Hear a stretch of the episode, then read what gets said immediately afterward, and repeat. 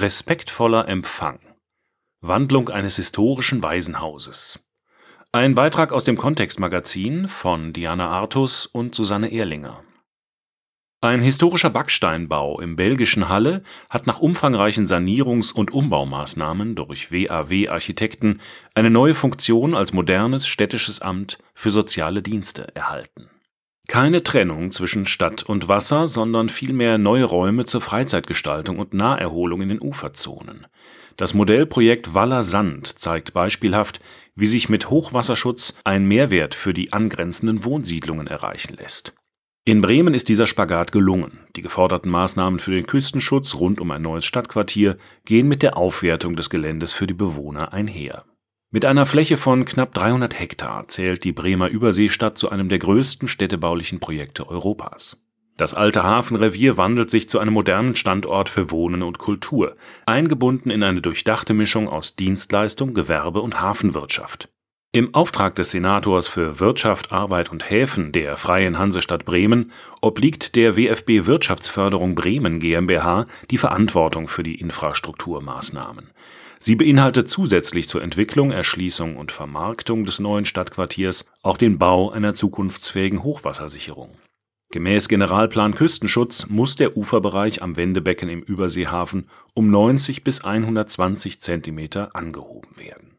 Den Einwohnern der belgischen Stadt Halle ist der imposante Backsteinbau immer noch unter der Bezeichnung Altes Waisenhaus geläufig. Bis in die späten 1940er waren hier elternlose minderjährige Mädchen untergebracht. Später diente das Haus als Seniorinnen- und Pflegeheim. Nach einigen Jahren des Leerstands hat der historische Bau nun durch eine umfassende Sanierung und Umbauten eine neue Aufgabe erhalten. Es ist zu einem belgischen Sozialhuis umgewandelt worden, fungiert nun also als städtisches Sozialamt und dient zudem der Erweiterung des in unmittelbarer Nachbarschaft gelegenen Amtssitzes des Wohlfahrtsträgers Open Bar Centrum voor Maatschappelijk Welzijn OCMW.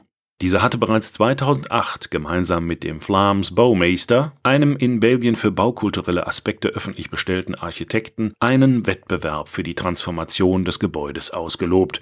Den ersten Preis gewann der Entwurf des belgischen Architekturbüros WAW, der bis 2016 umgesetzt und mit Produkten der Heidelberg Cement Group Benelux realisiert worden ist im städtischen Sozialhuis und beim öffentlichen Wohlfahrtslager finden die Bürger von Halle Unterstützung in allen sozialen Belangen, etwa bei Mietfragen oder in der Schuldnerberatung. Das Haus ist Anlaufstelle bei der Arbeitsvermittlung für Familienhilfe, bei Rechtsberatung, Fragen der Pflege oder für Sprachunterricht. Die Umwandlung des alten Waisenhauses unterlag also nicht nur denkmalpflegerischen Gesichtspunkten, sondern auch dem selbstgesetzten Ziel, den Bürgern die Möglichkeit zur Partizipation in einer Atmosphäre des gegenseitigen Respekts zu bieten. Ein Anspruch, der sich nun auch räumlich ausdrückt, etwa in der einladenden Empfangshalle und bei den offenen, nutzerfreundlichen Grundrissen im Inneren. Insgesamt wurde der Backsteinbau nach außen umfassend, aber behutsam saniert. Der markante Turm auf dem Dach wurde dabei entfernt und durch einen originalgetreuen Nachbau ersetzt Äußerlich zeigen lediglich wenige, aber sehr dezidiert gesetzte bauliche Ergänzungen die Modernisierung und Transformation an. Um dem Wunsch des Bauherrn nach einem Bezug zum Sitz des Trägers der Wohlfahrtspflege, der nur durch einen Parkplatz getrennt ist, nachzukommen, wurde in dieser Richtung im Sockelgeschoss ein neuer transparenter Eingang angelegt Markiert und überdacht wird er durch einen markanten Anbau, ein verglastes Volumen auf Sichtbetonstützen, das vor der Bestandsfassade sitzt und vom Obergeschoss aus erschlossen wird. Der ehemalige zur Straße hin ausgerichtete Haupteingang des Gebäudes blieb erhalten, wird jedoch nur noch zu besonderen Anlässen genutzt. Ein zweiter von außen sichtbarer Eingriff ist die Öffnung der beiden geschlossenen Seitenfassaden des historischen Bestands durch jeweils ein großes, quadratisches, leicht vorspringendes Fenster. Sie bilden gleichsam vitrinenartige Displays der neuen Nutzung. Im Kontrast zu der eher vorsichtigen Arbeitsweise am äußeren Erscheinungsbild hat sich das Gebäudeinnere der neuen Nutzung entsprechend enorm gewandelt. Hier brachen die Architekten die existierende Struktur komplett auf und zogen eine völlig neue, teilweise freiliegende Tragstruktur aus Stahl und Beton ein, um mehr Offenheit und Raumtiefe zu schaffen. Die Höhe der Geschosse mit den Arbeitsräumen wurde weitgehend beibehalten, innenliegende Wände jedoch so weit wie möglich entfernt. Die hier befindlichen Büros können dadurch flexibel positioniert und leicht verändert werden. Sie sind als offene Großräume angelegt, nur für die Abteilungsleiter gibt es verglaste abschließbare Kabinen. Verschiedene hier und da gesetzte Farbflächen akzentuieren die einzelnen Geschosse. Vom neuen Eingang führt der Weg zunächst zum großzügigen Foyer mit moderner Rezeption und ansprechendem Wartebereich.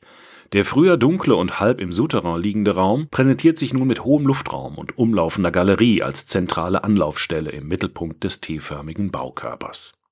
Die ehemalige Kapelle des Waisenhauses im Obergeschoss dient dem Wohlfahrtsträger heute als Versammlungssaal. Im Dachgeschoss des Hauptgebäudes befindet sich darüber hinaus noch ein Archiv. Prägendes Element der Umgestaltung ist der bereits erwähnte aufgeständerte Anbau über dem Haupteingang, der den Außenraum wie eine Kanzel überblickt. Der beinahe schwebend wirkende Glaskörper nimmt einen weiteren Konferenzraum auf. Vor den schrägen Sichtbetonstützen des Tragwerks sitzt die Stahlglasfassade, zu deren rautenförmiger Struktur sich die Architekten von den Buntglasfenstern der Kapelle inspirieren ließen. Runde Aussparungen im Bereich der Betondecken, in denen Lampen sitzen, gepaart mit dem weiten Ausblick, der sich im Dunkeln in einen faszinierenden Einblick verkehrt, werten die soziale Einrichtung zu dem auf, was sie ihrem Anspruch nach sein soll, ein einladendes Dienstleistungszentrum für ihre Bürger. Dieser Beitrag wurde eingelesen von Frank Lindner, Sprecher bei Narando